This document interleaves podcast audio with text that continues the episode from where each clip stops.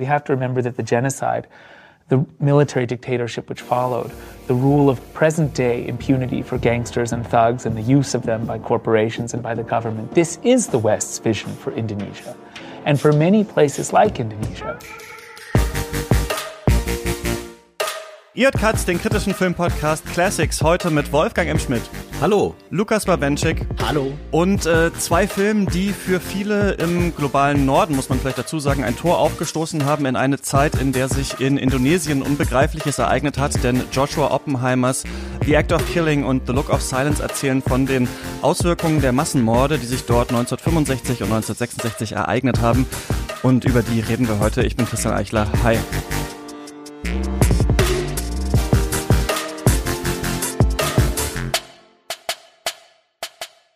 Wolfgang, bist du Kommunist? Das ist eine sehr lustige Frage, weil sie sicherlich im Verständnis derjenigen, die gemordet haben und die wir dort in dem Film von Joshua Oppenheimer sehen, mit Ja beantwortet werden müsste. Sie hätten mich sicherlich auch äh, abgeschlachtet.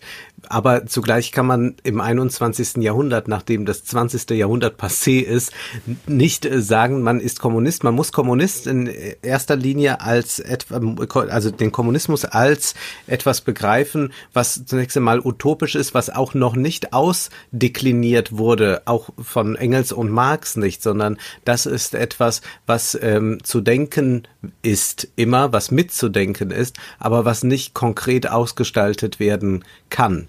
Insofern kann ich äh, diese Frage nicht in dem Sinne beantworten, denn es ist auch gar nicht denkbar, dass man in der jetzigen Gesellschaft Kommunist ist. Wie, wie ist es bei dir, Lukas? Nee, nach der Definition des Films, wo der andere eigentlich der Kommunist ist, wo man einfach jeden, der irgendwie nicht genau dazugehört, der so ein bisschen aus dem Raster fällt, so dieses Label des Kommunisten aufdrängt. Da hat äh, das Wolfgang schon gesagt, da würde ich wohl auch darunter fallen. Und ähm, alles andere, ich weiß nicht, das scheint mir ein bisschen ein komischer Kontext für solche Fragen zu sein. Und ich vermute hier gerade so einen Christian McCarthy irgendwie am Werk und befürchte schreckliche äh, Folgen, wenn ich hier jetzt was Falsches sage. Also ich enthalte mich. Ja, ich möchte diese Frage, also das soll jetzt auch keine so witzige Blödelfrage am Anfang sein. Das ist natürlich Furchtbares ähm, passiert in Indonesien. Wir werden jetzt die ganze Folge darüber reden. Nur ich war ein bisschen bei der Befassung mit dem, was da passiert ist und beim Anschauen dieser Filme erinnert an diese Phrase, das Gespenst des Kommunismus muss, ne? Also dass ja auch mhm. immer noch bis heute die indonesische Gesellschaft und eben auch viele andere Gesellschaften noch prägt. Und ich habe mich auch gefragt, wie weit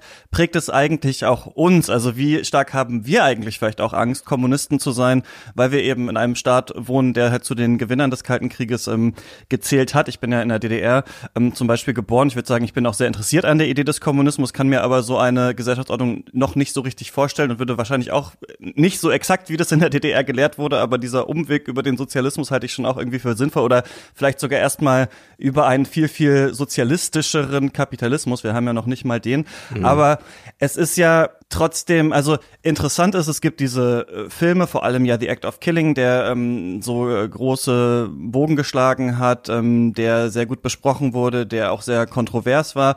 Und ähm, man beschäftigt sich mit diesem Thema immer, immer mehr und man erfährt immer mehr, also was das eigentlich mit Weltgeschichte auch zu tun hat, was da in Indonesien passiert ist. Und deswegen fand ich das irgendwie ähm, interessant, sich damit nochmal zu beschäftigen, aber da werden wir gleich drauf kommen. Wir haben heute nicht so mega viel Zeit, ähm, deswegen würde ich sagen, lass uns doch direkt mal irgendwie zu den Filmen gehen. Also The Act of Killing ist von 2012 und ähm, ein bisschen reden wir auch über den Anschlussfilm The Look of Silence, der ist von 2014.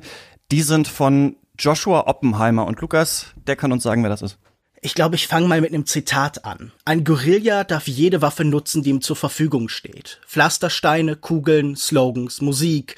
Genauso ist es mit Film. Wir können benutzen, was uns in die Hände fällt. Fiktion, Dokumentation, Kulturfilme, Werbung. Äh, das ist ein Zitat des relativ provokanten serbischen Filmemachers Dusan Makavejev.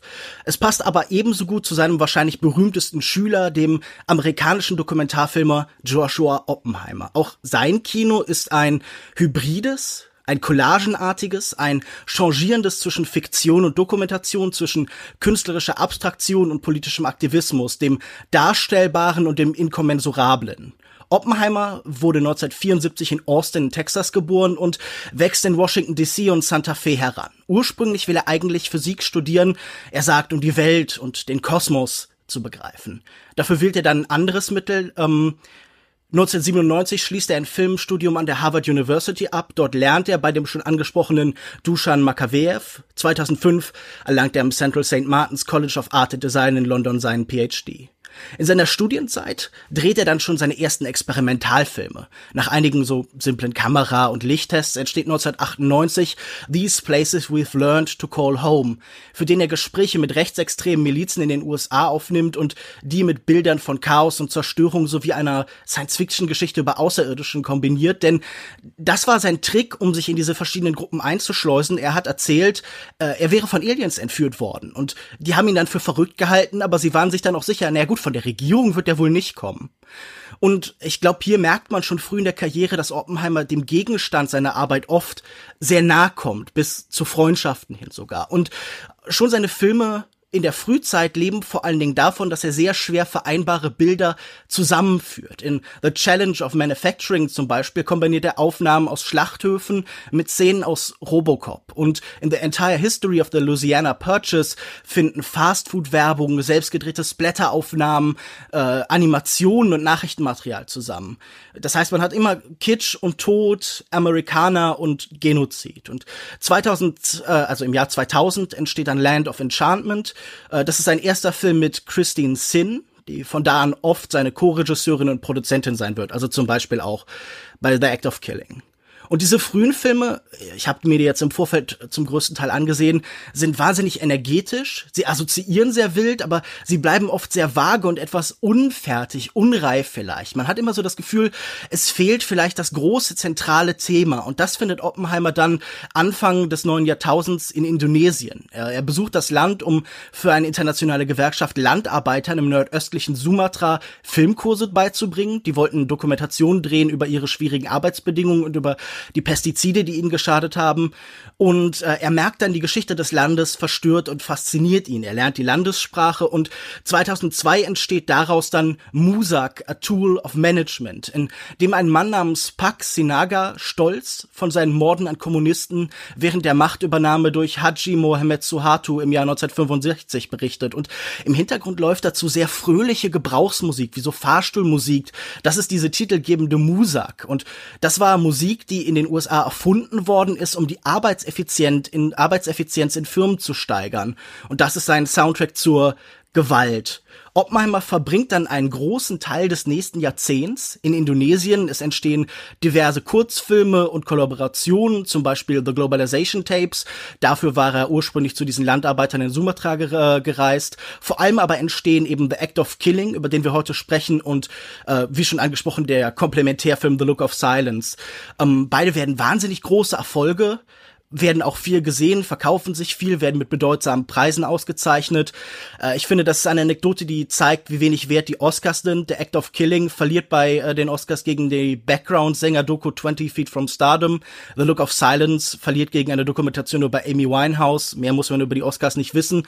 Sicher ist auf jeden Fall danach, Oppenheimer stehen jetzt eigentlich alle Türen auch. Und doch obwohl er irgendwie über wahnsinnig viele verschiedene Projekte redet, er will zum Beispiel eine Musical-Adaption von Samuel Beckett's Stück Glückliche Tage drehen, ist belang nichts Neues erschienen. Und was ich mich dann gefragt habe, fehlt vielleicht wieder das große überordnende Thema. Aber kommen wir doch zu dem Film oder zu den Filmen, die ihn immer noch definieren, die sein Bild in der Öffentlichkeit 100% bestimmen, The Act of Killing und vielleicht The Look of Silence.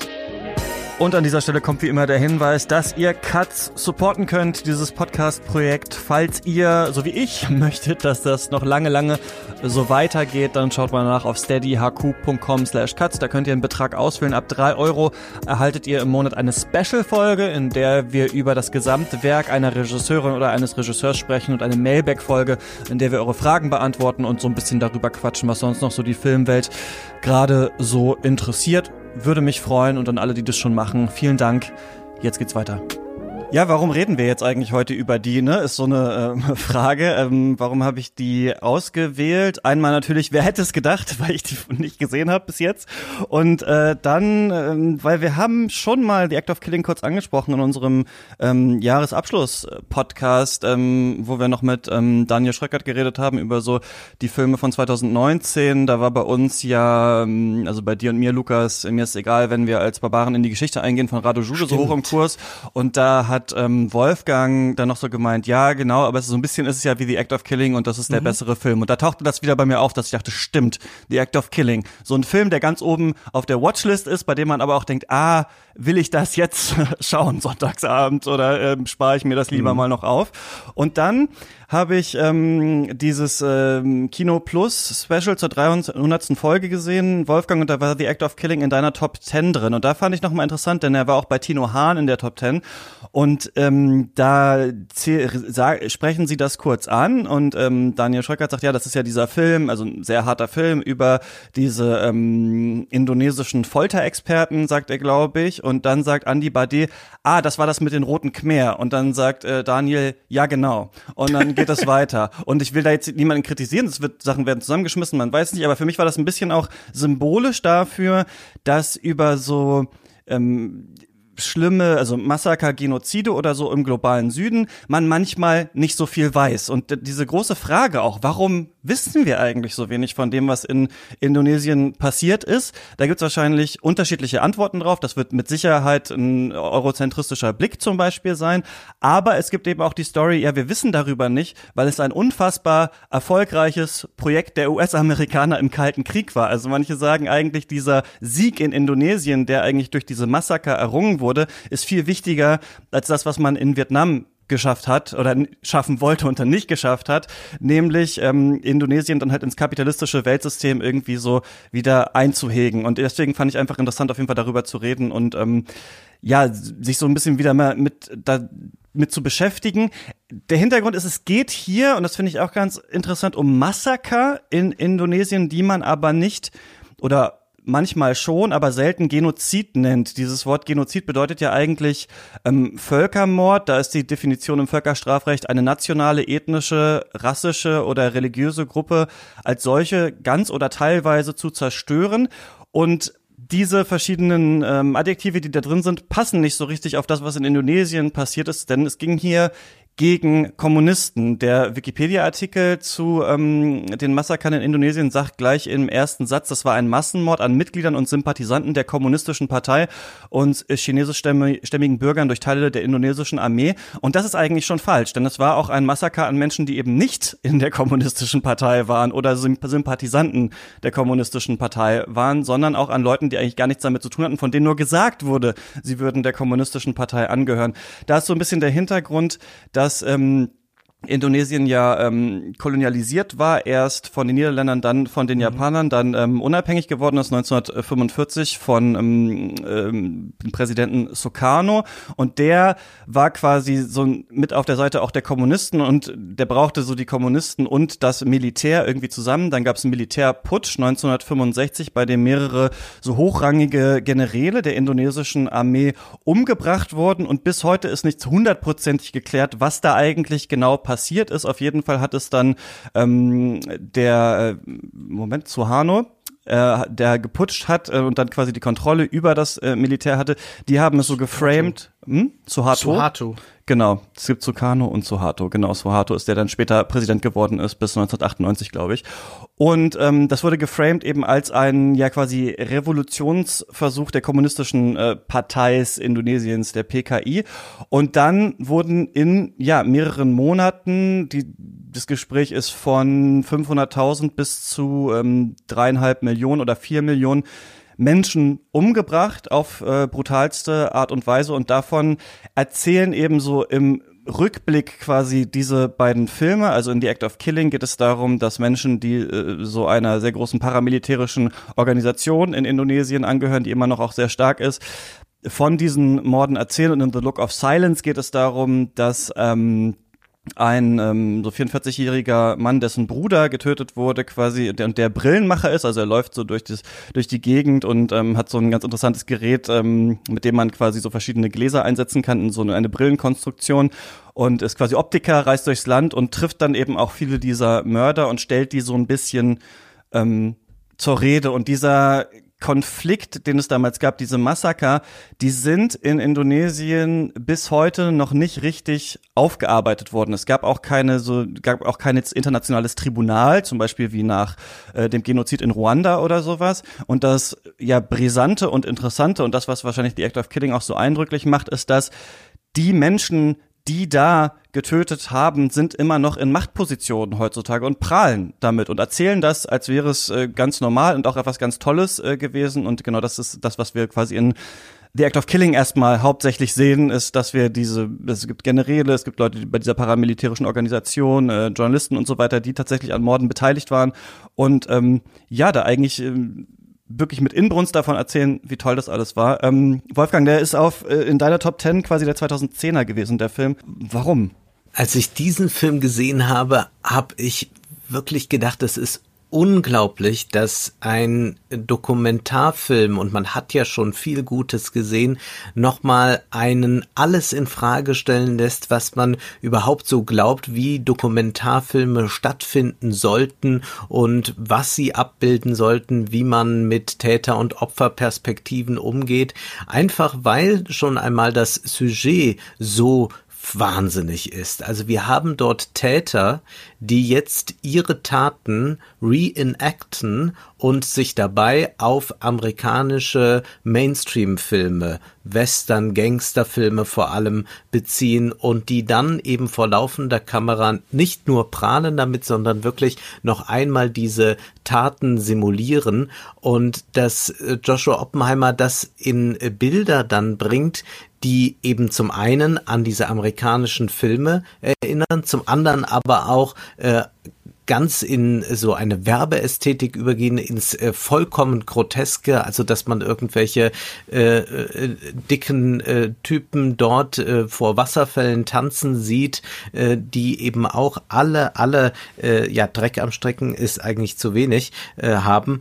Das ist äh, so etwas habe ich äh, bis dato noch nie gesehen und war äh, gleich fasziniert und habe sowohl die filmische Qualität darin erkannt, als aber auch die Brisanz und die Tatsache, die du eben schon angesprochen hast, dass man eigentlich oder dass ich eigentlich über Indonesien nichts wusste. Man wusste ja irgendwie, da war mal auch was, ja, da ging nicht alles mit rechten Dingen zu tun, aber äh, zu, aber was dort eigentlich vorgefallen ist, davon haben wir in der Schule nichts gelernt. Das ist aber auch sonst überhaupt kein Thema und ich glaube, es hängt ganz stark damit zusammen, dass wir es eben ähm, mit einem westlichen Blick darauf und äh, man kann gleich auch sagen mit einem kapitalistischen Blick darauf zu tun haben und der ignoriert selbstverständlich solche im Namen des Kapitalismus begangenen Morde lieber als andere. Naja, wir haben ja viel Diskussionen über die Frage, wie große Menschheitsverbrechen darstellen, darstellbar sind, ob sie überhaupt darstellbar sind. Und ich äh, finde für mich immer diese Metapher ganz nützlich von diesem Kampf zwischen Perseus und Medusa, die, äh, der ja im Endeffekt ein Spiegelschild braucht, um irgendwie sich das anzugucken, der beim direkten Blick erstarren würde. Und ich glaube, so funktionieren auch solche Verbrechen oft. Wenn wir direkt die einfach nacherzählen, wenn wir versuchen, sie eins zu eins reproduzieren, äh, entsteht einfach nichts als eine Übermannung von dem Grauen, eine Reproduktion dieses Moments. Und ich glaube, Joshua Oppenheimer hat eben eine Art der Verfremdung, der Umformung gefunden, die dem Ganzen eben eine ganz besondere Brisanz gibt, äh, die das auch vielleicht an die Grenze der Unerträglichkeit bringt, aber uns vor allen Dingen auch eine Nähe empfinden lässt zu diesen schrecklichen Menschen, vor allen Dingen eben zu Anwar Kongo und dem gerade schon angesprochenen äh, Hermann Koto, der hier so ein bisschen so eine Comic Relief Figur fast ist. Also die beiden haben ja auch was von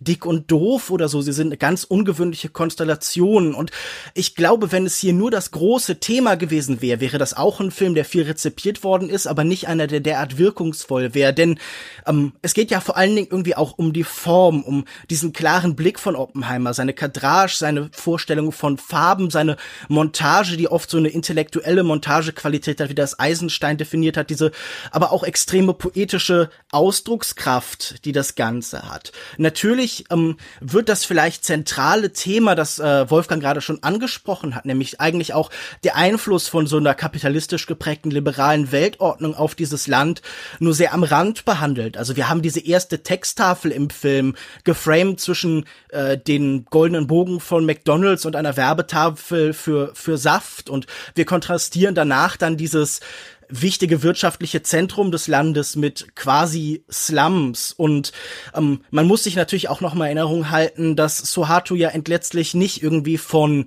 politischen Idealisten oder von Linken entmachtet worden ist, sondern selber vom Markt, nämlich durch die Asienkrise, die immer mehr Aufstände und Widerstand gegen ihn eben in Stellung gebracht hat. Und das finde ich alles eine wahnsinnig spannende Herangehensweise. Ähm, zwei Leute haben, nachdem sie den Film gesehen haben, sich als Executive Producer eintragen lassen und das sind die zwei, die sowieso als Schutzheilige über diesem Film schweben. Errol Morris, der in Filmen immer wieder äh, Nachstellungen benutzt hat und ausführliche Interviews, die immer so einen Gedanken von Entlarvung hatten und auf der anderen Seite eben Werner Herzog, der immer auf der Wahrheit, auf der Suche nach einer ekstatischen Wahrheit war, der sagt, wir dürfen nicht einfach Reportagen drehen, sondern wir müssen durchdringen zu einer höheren, zu einer auch ästhetisch mitgeprägten, also ekstatischen Wahrheit. Und ich habe das Gefühl, dieser Film verinnerlicht dann schon eben das, was äh, Oppenheimer aus dem Werk dieser beiden Filmemacher gelernt hat, aber findet dann eben auch noch eine ganz eigene Ebene. Also ich glaube darüber, dass er ein, ein Meisterwerk ist, darüber müssen wir jetzt gar nicht streiten. Ich glaube,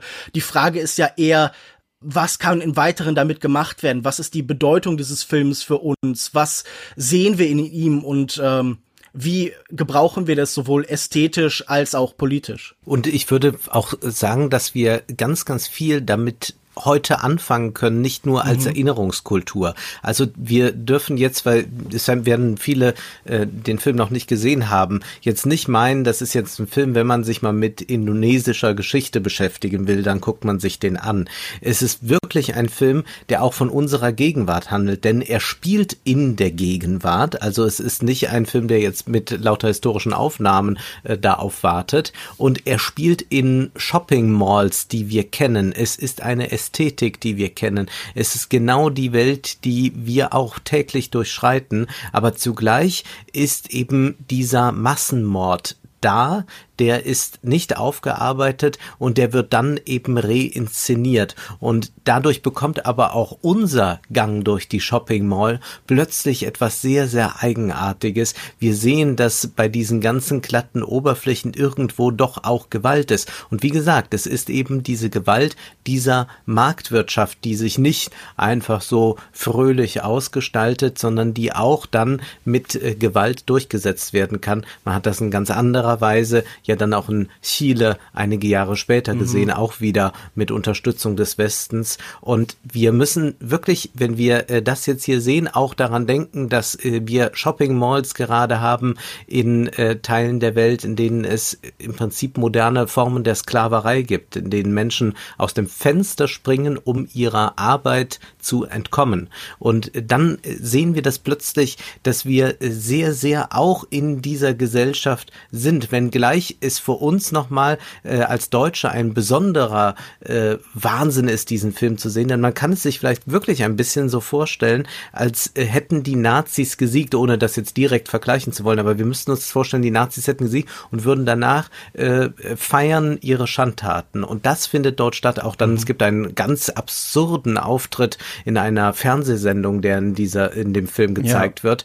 Äh, dort äh, sitzen die dann da wie in so einer typischen Talkshow wie früher, weiß ich nicht, Hans Meiser oder so und, ähm, und feiern sich in einem äh, Rausch und das Publikum macht auch noch mit, dass man sich das gar nicht ausdenken kann und auch mit welcher ähm, äh, Detailfreude diese Taten geschildert werden. Also man äh, hört nicht einfach, ja, wir haben etwa 100 Menschen umgebracht, sondern es wird auch äh, ganz genau äh, ausgearbeitet, wie man sie ermordet hat. Man muss ja auch über die Aktualität vielleicht noch erwähnen, dass jetzt gerade erst vor wenigen Tagen verschiedene Recherchekollektive zusammen an äh, BND-Akten gekommen sind über die sogenannte Operation Föhrenwald, ähm, in der auch eine deutsche Beteiligung des BNDs an der Machtübernahme Suhartos halt eben in einer Form offengelegt wird. Also das heißt, die Nähe ist vielleicht auch nochmal eine ganz andere, als sie rein zu, zu spiegeln über andere historische Ereignisse. Deutschland ähm, ist als Teil des Westens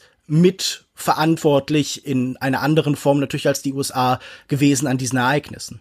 Ja, das ist ganz interessant, ähm, was ihr sagt, weil das so viele Ebenen hat, finde ich, auf denen man diesen Film betrachten kann und aber auch das, was in Indonesien äh, passiert ist und diese eine Ebene, so eine erste Ebene, so eine emotionale Ebene, die hast du gerade schon so ein bisschen angesprochen, Wolfgang, mit was wäre, wenn die Nazis ne, gewonnen hätten, auch wenn man jetzt äh, nicht den einen ähm, Genozid mit dem anderen Massaker irgendwie gleichsetzen möchte.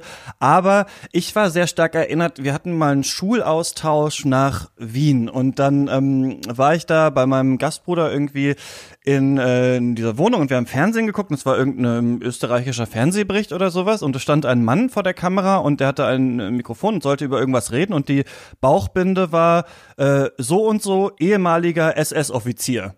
Und ich habe das so gesehen und dachte so, das habe ich in meinem Leben noch nie gesehen. Also ich kenne das nicht, dass ja. in Deutschland äh, jemand interviewt wird da, oder interviewt wurde und da stand ehemaliger SS-General.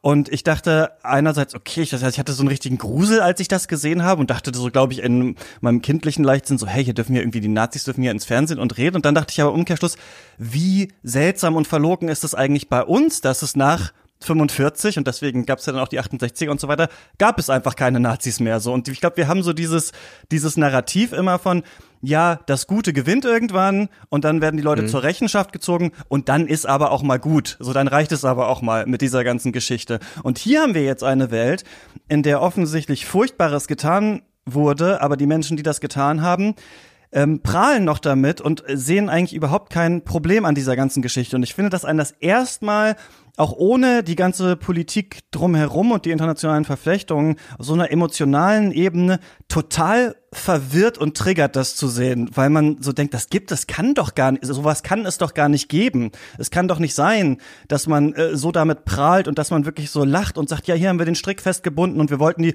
irgendwann konnten wir kein Blut mehr sehen und deswegen haben wir uns ausgedacht, wie erwürgen die Leute hier mit so einem Draht und so habe ich das gemacht. Ach, das war auch ganz clever und die beiden sind ja, du hast ähm, Stan und Olli angesprochen, sind ja auch irgendwie so witzig oder so und man äh, sieht das und denkt sich, was ist hier, was ist hier los und diese Idee, dass das Gute wird irgendwann gewinnen und die Verbrechen werden aufgearbeitet und so weiter. Ich glaube, in so einem Glauben ähm, leben manche und viele noch. Und das sagt aber auch Oppenheimer selber. Ja, das sind aber auch Ausnahmen eigentlich. Also wie das zum Beispiel in Deutschland passiert ist, wobei hier ja, also Gottlob, sehr vieles nicht aufgearbeitet ist. Wir haben es ja gerade mit der hessischen Polizei und sonst was und NSU und NSU 2.0 und 100.000 Nachrichten jeden Tag. Also hier findet die Aufarbeitung ja auch nicht richtig statt und auch die, die Ausmerzung dessen, was da überall noch schwelt. Aber Trotzdem denkt man wahrscheinlich erstmal so das Gute gewinnt und sieht dann hier, hm, nee, vielleicht nicht. Und einmal ist das psychologisch interessant, weil in Indonesien es auch mittlerweile so ist, dass immer noch ein Großteil der Bevölkerung die Aufarbeitung nicht möchte. Also es ist immer noch so, dass gesagt wird, hm. wenn wir das jetzt wirklich anfangen aufzuarbeiten, dann werden die alten Wunden wieder aufgerissen und dann gibt es vielleicht wieder neue äh, Konflikte und so weiter.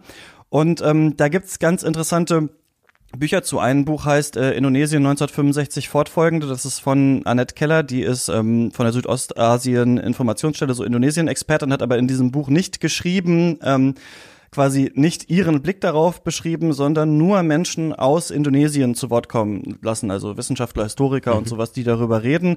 Und ähm, das ist erst so, dass seit also na 98, ähm, wo sich so ein bisschen das System dann ändert, so es so leicht anfängt, dass man sich damit beschäftigt, aber es immer noch so ist, dass der Mantel des Schweigens eigentlich darum gehüllt wird und immer noch eben, dass dieser antikommunistische Geist einfach noch ganz, ganz stark ist in Indonesien. Und in einem anderen Buch, darauf hast du mich gebracht, ähm, Lukas, das heißt äh, The Jakarta Method, das habe ich nicht gelesen, nur mal reingelesen. Der Autor hat einen Artikel in der New York Times, war das glaube ich, geschrieben mhm. und gesagt, ähm, inwieweit eben eben unser westliches System auf Blut ähm, gebaut ist. In diesem Buch sagt er diese Methode, also das haben wir jetzt noch nicht angesprochen, aber der Westen war eben, oder haben wir leicht angesprochen, war eben darin involviert. Indonesien war wie so ein wichtiger Battleground quasi für die USA gegen den internationalen äh, Kommunismus und es wurde finanziell unterstützt, eben unter anderem wahrscheinlich auch vom BND und ähm, diese Methode, also the Jakarta Method, das so zu machen, das wurde so ein richtiger Begriff und so wurden auch bei Demonstrationen in Brasilien zum Beispiel wurde dann an Hauswände äh, Jakarta oder so geschrieben, um die Leute ähm, um zu sagen, so wenn ihr weiter aufmuckt, dann bringen wir euch alle um und das hat wohl auch zu Radikalisierungen von kommunistischen Bewegungen geführt, weil die dachten, okay, wenn wir jetzt nicht, wenn wir jetzt nicht richtig loslegen, dann werden wir alle abgeschlachtet. Also, dass das so ein richtiges System war, so eben globalpolitisch Land zu gewinnen auch, ist auch total interessant. Das wird im Film halt nicht so ganz angesprochen. Witzig fand ich eine Anekdote war in diesem, in diesem äh, ganz am Anfang von dem Buch The Jakarta Method. Ähm, da wird geschrieben, äh, Vincent Bevins heißt übrigens der ähm, Autor, der war lange Korrespondent in Brasilien und hat dann gewechselt nach Indonesien und er meinte, es gab ja diesen dieses Impeachment-Verfahren gegen äh, Dilma Rousseff, die ähm, diese quasi linke Ex-Guerilla-Präsidentin von Brasilien, die dann wegen Korruption ja ähm, mhm. aus dem Amt äh, gefeuert wurde und dann ist ja wer anders nachgerückt. Und er meinte noch, als dieser Prozess gerade lief, ist er durch den Kongress äh, gelaufen, in Rio, glaube ich, und ähm, da war so ein Oppositionspolitiker mit im Raum und von dem wusste man immer so ein bisschen, dass der krasse Sachen von sich gibt und so. Und dann dachte, ach, interview ich den mal. Und ähm, dann hat der halt gesagt, so ja, das ist, äh, also was ist das nicht seltsam, wenn jetzt wieder ähm, konservativere Kräfte als Hussein ins Amt kommen? Und dann meinte der, Nein, nein, also äh, Brasilien befindet sich gerade unter Hussein auf dem Weg, ein neues Nordkorea zu werden. Und das war Jair Bolsonaro, der jetzt Präsident ist. Ja, also diese, dieser krasse Antikommunismus, ja, den wir auch in Brasilien zum Beispiel haben, ja. dieses Gespenst des Kommunismus, so. Das ist also wie so ein internationales System, von dem wir heutzutage noch die Auswirkungen sehen. Findet ihr denn problematisch? Denn ähm, Vincent äh, Bevins in diesem Buch The Jakarta Method schreibt, dass er dieses Buch quasi als Erweiterung auch geplant hat zu The Act of Killing und The Look of Silence. Denn diesen Filmen wird ja auch vorgeworfen, dass da sehr vieles ausgespart wird. Also diese ganzen internationalen Beziehungen, das ist ja ein Vorwurf, den wir bei fast allen Dokumentationen und Dokumentarfilmen mehr oder weniger haben.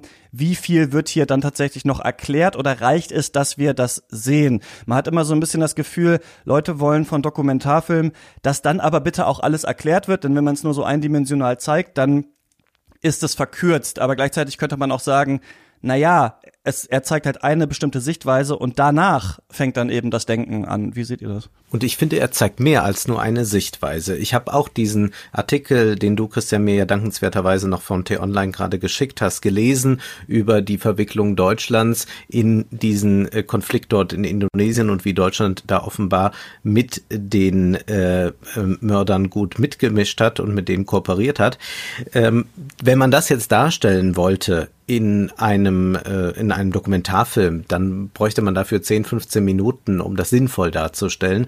Das heißt, man müsste noch weitere Verwicklungen darstellen und man hätte dann irgendetwas, aber man hätte sicherlich keinen Dokumentarfilm.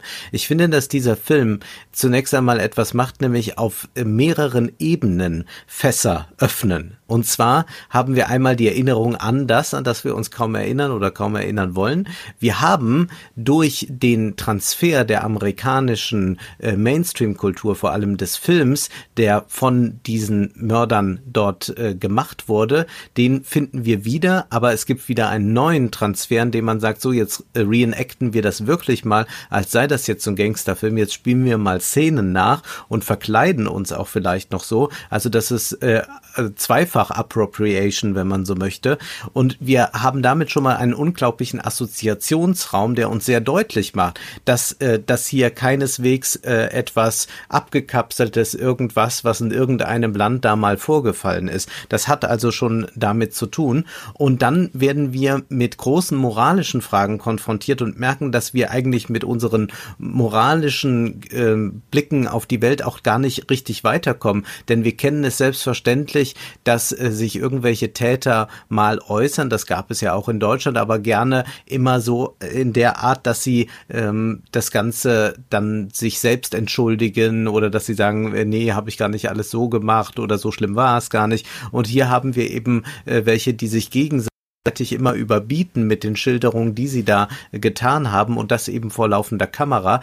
So haben wir auch damit äh, erst einmal ganz, ganz viel zu tun. Also ich finde, dieser Film ist einer, der äh, den Zuschauern viel, viel Arbeit aufgibt und man wird auch mit diesem Film nicht fertig. Also als du mir jetzt äh, geschrieben hattest, lass uns doch im Podcast drüber sprechen, fing auch sofort wieder ein Denken äh, darüber an. Und äh, das ist ja eigentlich das Interessante. Zum Beispiel auch die Frage, warum haben die sich eigentlich so stark auf die amerikanische Kultur, auf die Filmkultur bezogen? Jetzt kann man sagen, als Ideologiekritiker, ja, kein Film ist unschuldig und selbstverständlich gibt es äh, Ideologien und die tragen sich dann vielleicht auch so fort, dass man eben zum Akt übergeht. Aber zugleich muss man auch sagen, genau die Fiktion bietet einem Rahmen, in dem man bestialische Taten verrichten kann. Wir hatten das in äh, Deutschland auch immer wieder, dass man äh, solche Wagner-Opern sich imaginierte, um die schlimmsten schlimmsten Taten zu verüben. Also darüber kann man nachdenken. Also es ist so viel, was dieser Film aufmacht, dass ich gar nicht nur sagen würde, wir bekommen hier eine, Op äh, eine die die Täter einmal, die jetzt zu Wort kommen oder so.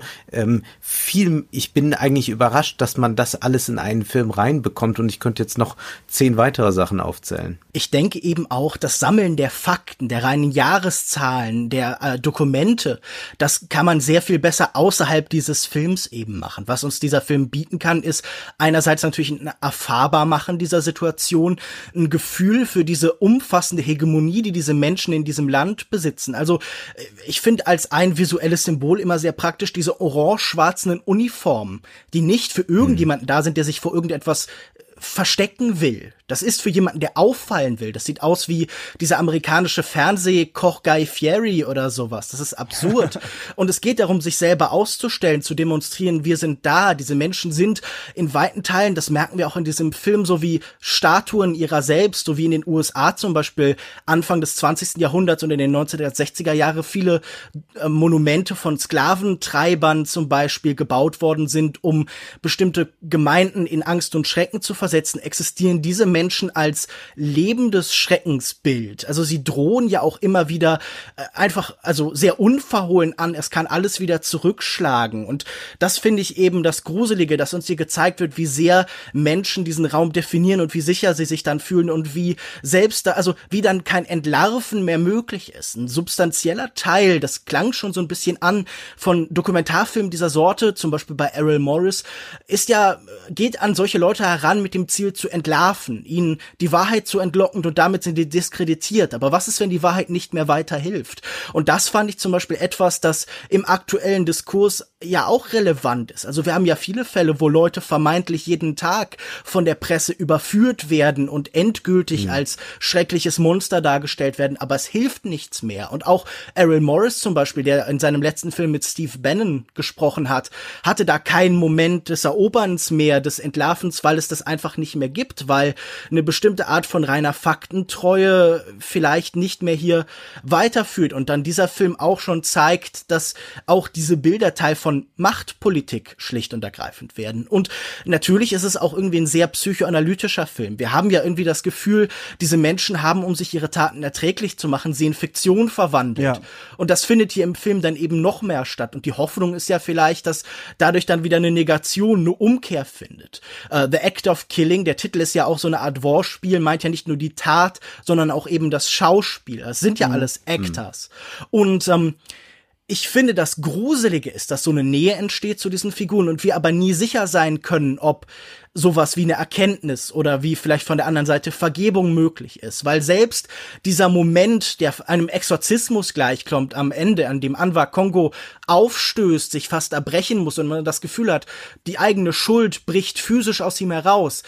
Wir können nicht wissen, ob die nicht auch Teil eines Schauspiels ist, ob die nicht auch Performance ist, wenn dieser Mensch vorher so viel performt. Und ich glaube, das ist wirklich das Gruselige, dass hier immer was, ja, wie schon anfangs angesprochen, inkommensurables, also was Mysterisches, Mysteriöses ist, etwas, das wir nie ganz aufbrechen können. Also es bleibt immer ein Gefühl von Unsicherheit, das wir in vergleichbare Situationen eben mitnehmen müssen. Zumal die letzte Szene nicht chronologisch ist, ne? Ich glaube, die ist nicht, also es ist nicht chronologisch, dass er wirklich, äh, weil man bei dem Film beim Sehen ein bisschen den Eindruck vielleicht äh, bekommen könnte, dass äh, Anwar am Ende dieser langen Reise dann ein anderes Verhältnis dazu hat. Aber mhm. ich glaube, dass diese Szene, man kann es an der Haarfarbe sehen, er färbt sie sich einmal ja. und dann hat er sie anfangs nicht gefärbt, dass es nicht also das Ende eines Prozesses ist, sondern ähm, der Lernprozess hat so nicht stattgefunden. Was natürlich spannend ist, weil ja sogar im Film von Anwar und äh, Hermann über Schnitt diskutiert wird. Sie haben ja einmal so eine Mordszene, wo sein Kopf ab, an was Kopf abgetrennt ist und sie sagen dann,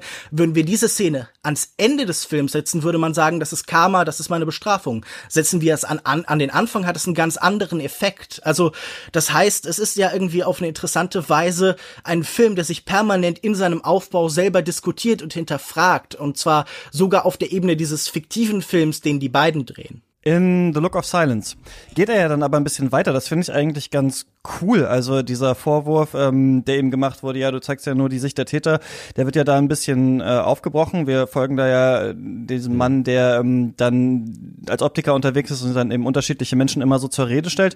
Und da werden schon noch größere, also einmal werden da andere psychologische Sachen klar und auch diese internationale Verflechtung kommt da auch immer vor. Also er trifft sich ja mit diesen unterschiedlichen Menschen, sein Bruder wurde getötet und findet irgendwann raus, okay, irgendwer von denen muss irgendwie mit dabei gewesen sein. Und die haben alle, ähm, wie auch bei den Nürnberger Prozessen, so eine eigene Story, warum sie das jetzt aber gerade nicht waren. Ne? Und da mhm. gibt's immer so ganz viele unterschiedliche Erklärungsmuster. Und man kann da so ein bisschen sehen, wie die so durchgehen durch die verschiedenen Verteidigungen und dann merken, das klappt alles nicht, okay, dann wollen wir jetzt aber auch das Gespräch abbrechen. Also am Anfang wird immer sehr geprahlt, so wir haben das gemacht und da sogar was da ja noch stärker vorkommt, ist, dass sie das Blut der Opfer getrunken haben, um nicht wahnsinnig zu werden.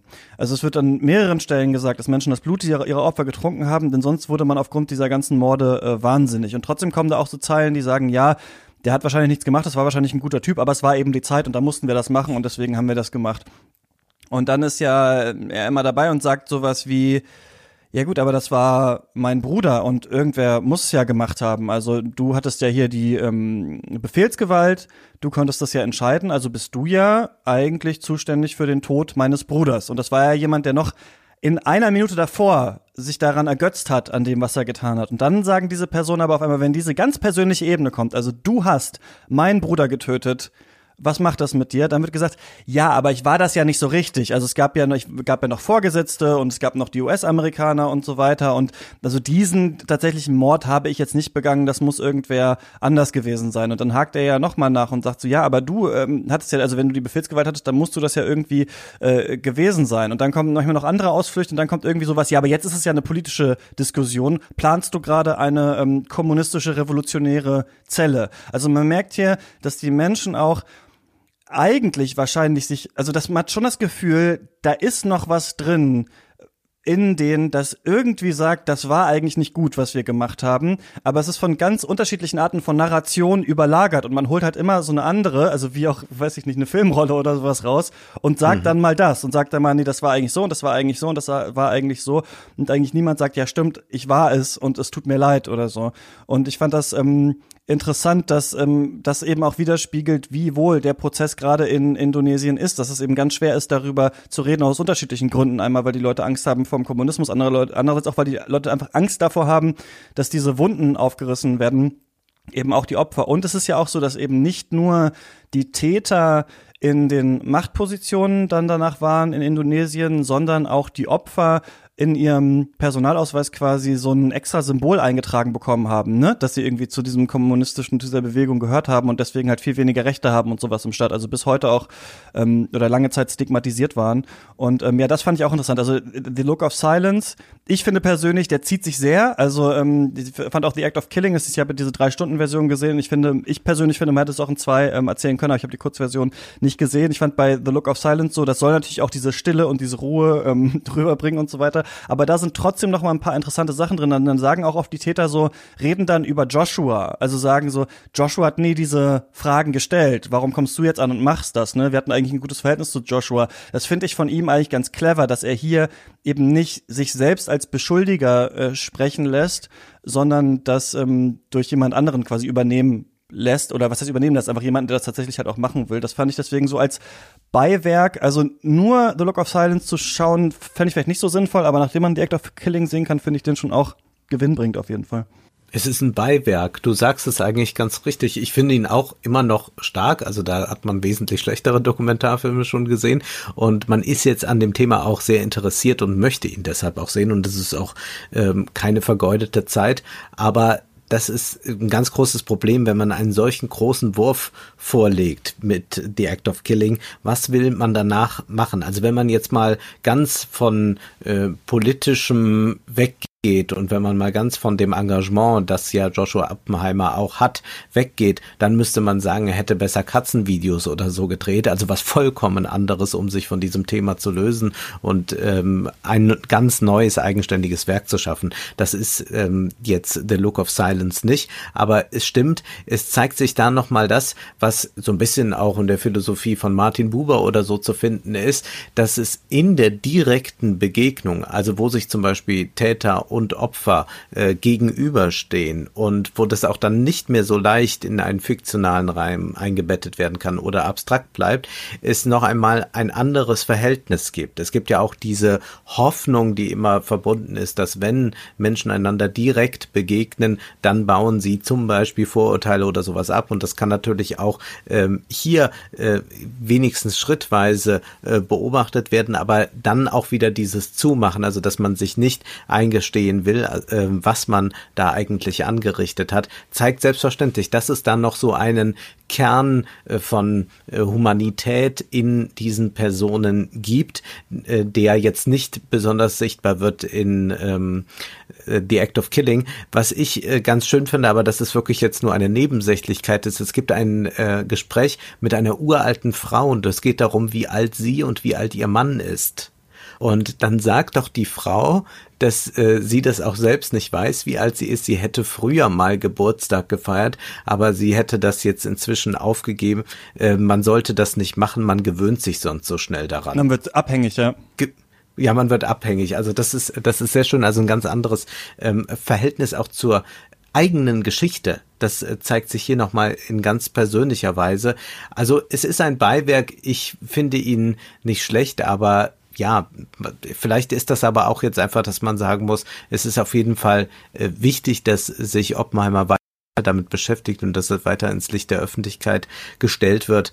Aber jetzt unter rein filmkritischen Aspekten würde ich sagen, es ist der, der Film, der, den man nicht so sehr gebraucht hätte. Und ich habe auch diese Längen verspürt. Ja, ich würde euch da zustimmen. Es ist eine wertvolle Ergänzung, würde ich sagen, weil sie eben nochmal diese andere Perspektive hineinbringt, eine, die gerade in der Kritik ja immer wieder anklang.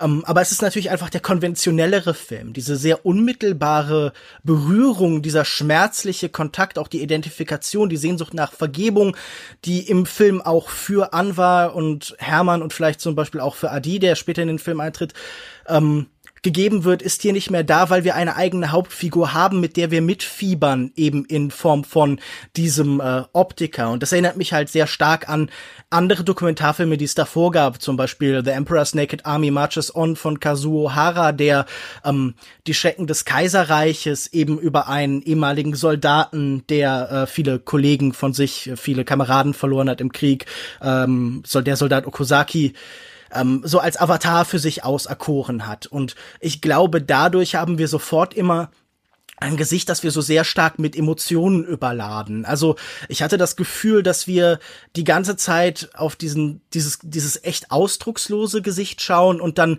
aber doch irgendwie mitfühlen. Und ich glaube, das ist einfach eine ganz andere Form von Konstellation von Beziehung, die da zur Tat und zum Ereignis eben aufgebaut wird. Und zwar eine sehr viel konventionellere.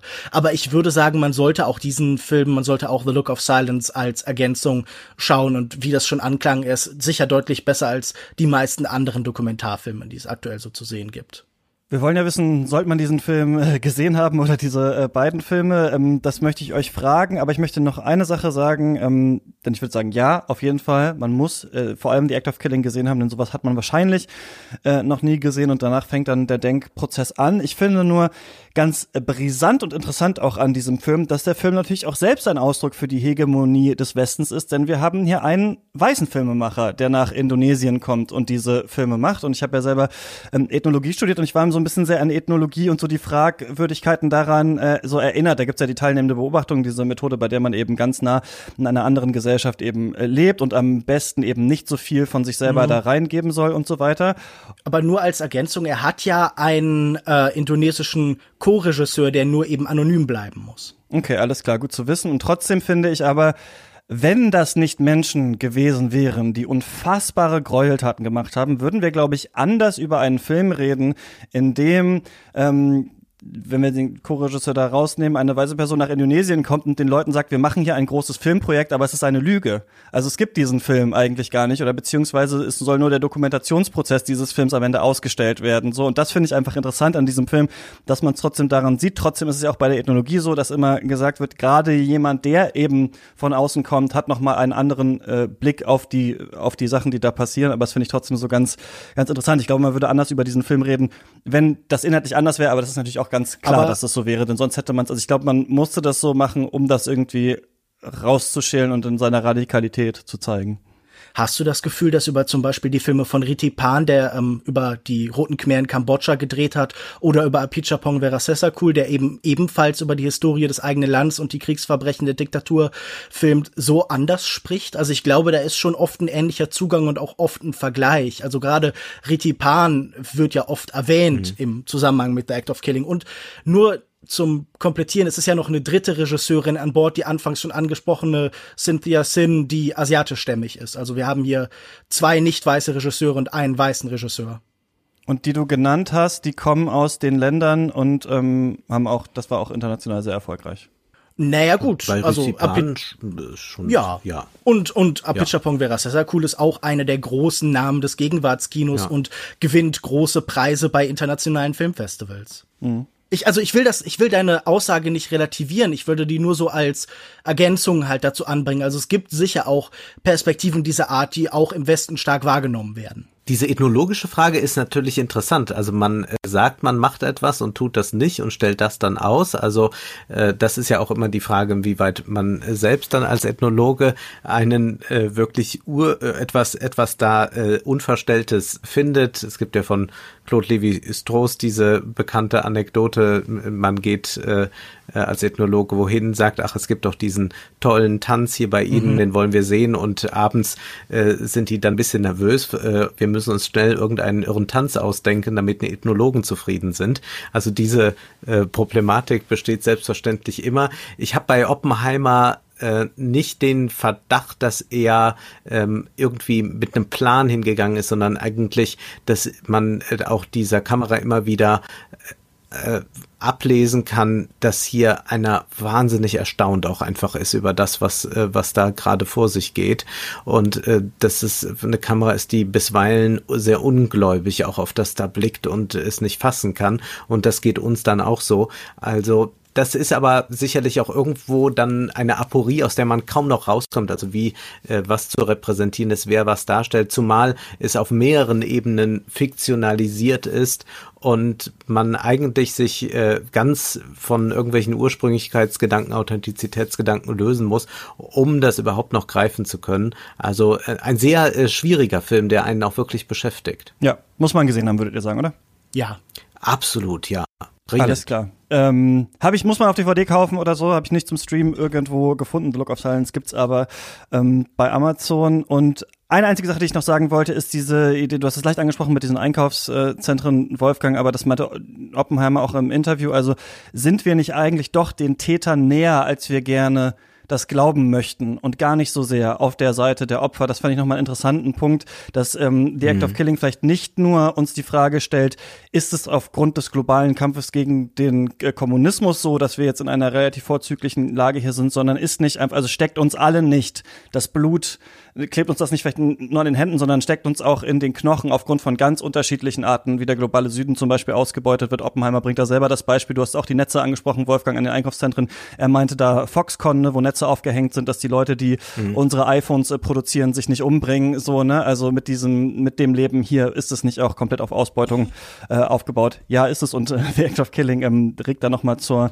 Reflexion an. Ich würde den letzten guten Film skippen, weil wir heute nicht so viel Zeit haben. Ähm, danke dass ihr beide Ach, ähm, noch wie? so. Jetzt oder? machen wir nicht den letzten guten Film. Ach, du hast nur 50 Minuten, wenn du jetzt sagst, du, du äh, kannst es nicht Ja, aber ich, will, ich wollte jetzt doch den letzten guten Film noch, äh, nicht meinen allerletzten guten Film, aber einen letzten guten Ja, dann machen wir den das. Den letzten guten Film, den es überhaupt geben Dann wird. machen wir das den jetzt. Das Ende der Geschichte, geben. ja, genau. Das haben Weil wir ich bin sowieso. so froh, dass ich mal einen guten Film empfing habe, sondern oft muss ich auf die Frage irgendwie antworten, ja, ich habe irgendwas ganz Furchtbares ich gesehen. Jahren, ich habe ja. auch wieder was Furchtbares gesehen, äh, äh, bis ans Ende der Welt von Wim Wenders, weil Ole sagte, ich soll mir den unbedingt ansehen also mein Podcast-Kollege.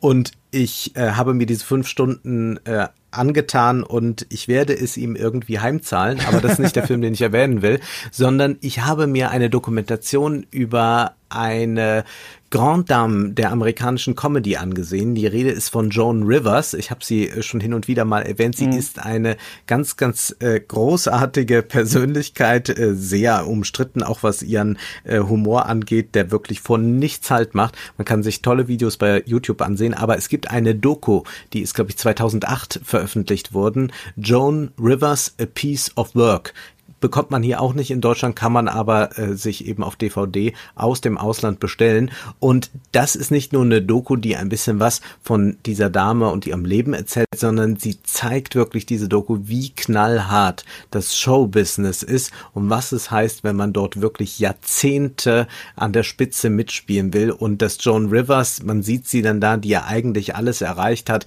verzweifelt auf ihr ähm, auf ihren Terminkalender starrt, weil äh, sie noch einige Tage im nächsten Monat frei hat und sie sich fragt, ob sie jetzt äh, einfach nicht mehr gebucht wird, ob sie am Ende sei und ähm, man dann alles versucht und dann sagt sie, ja, kann ich nicht wenigstens einen Werbespot oder so drehen, nur damit sie vorkommt und sie lässt sich dann auch in die letzte Provinz fahren, um dort auch noch in so einer Stadthalle eine Show zu geben, nur damit sie auftritt. Sie tritt jede Woche, äh, trat sie ja, sie ist gestorben äh, vor äh, sechs Jahren, sie trat jede Woche äh, in einem kleinen äh, Stand-up-Club auf, um dort ihre Gags zu proben. Also ein Arbeitstier ohne Ende. Und es ist sehr, sehr beeindruckend, äh, diese Person da in 90 Minuten äh, gezeigt zu bekommen. Also auch wenn man sich äh, mit Joan Rivers noch nie beschäftigt hat, vielleicht den Namen zum ersten Mal hört, sollte man sich diese Doku ansehen. Man lernt sehr viel, vor allem auch über das amerikanische Unterhaltungsbusiness. Äh, ich habe gesehen PTU, Police Tactical Unit von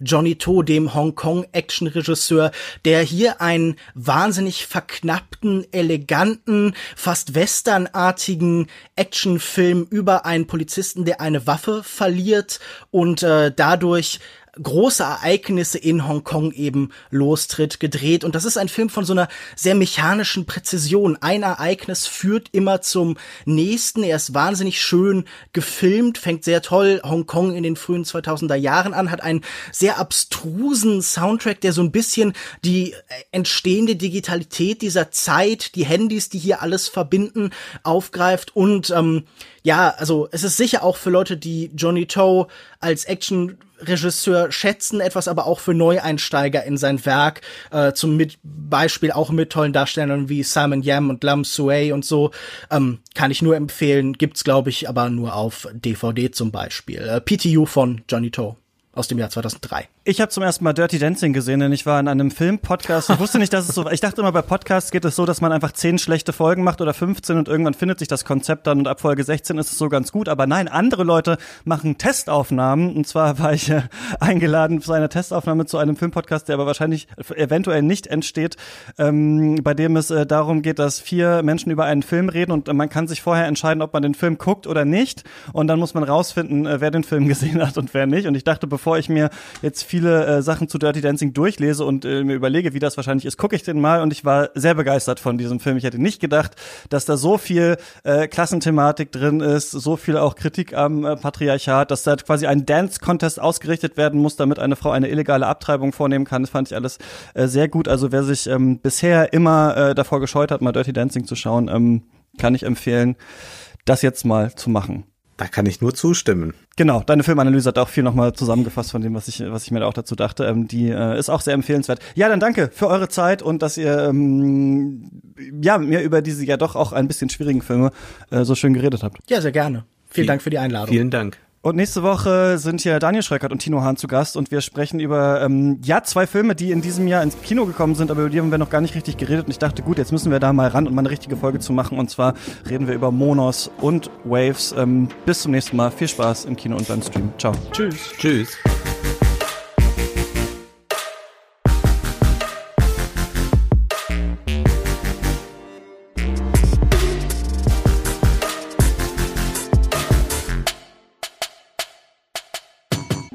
Katz ist eine Produktion von mir, Christian Eichler. Ihr könnt mich erreichen unter chr-eichler auf Twitter oder eine Mail schreiben, katzpodcast.yahoo.com.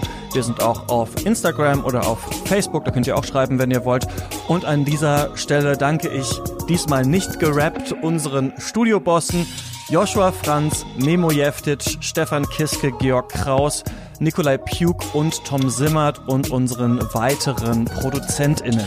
Marcel Beermann, Dirk Böhme, Finn-Ole Clausen, Luis Derfert, Nikolas Dietz, Heiko Dörr, Jon Eden, Anna Eisel, Sarah Eliport, Arne Leonardo Fredwurst Medrano, Thomas Fröhlich, Elisabeth Fulda, Jörg Giese, Max Gilbert, Paul Vincent Guigas, Jonas Helmerich, Jonathan Hilgenfeld, André Holstein, Michael Kanzia, Christian Kaufmann, Sebastian Kump, Thomas Kustermann, Martin Leistner, Alfred Neumann, Jan Ruwisch, Michael Schill, Gerrit Schlaf, Martin Schober, Dirk Scheweck, Andreas Siegmann, Malte Springer, Eik Stankiewicz, Marius Stein, Valentin Tischer, Tobias Weiß, Walter, Philipp Watermann, Christian Wefers, David Wieching, Florian Wittenbecher, Florian Zeppenfeld, Christoph Zollner, Falk Tschitschmann und meiner Oma. Macht's gut, bis zum nächsten Mal.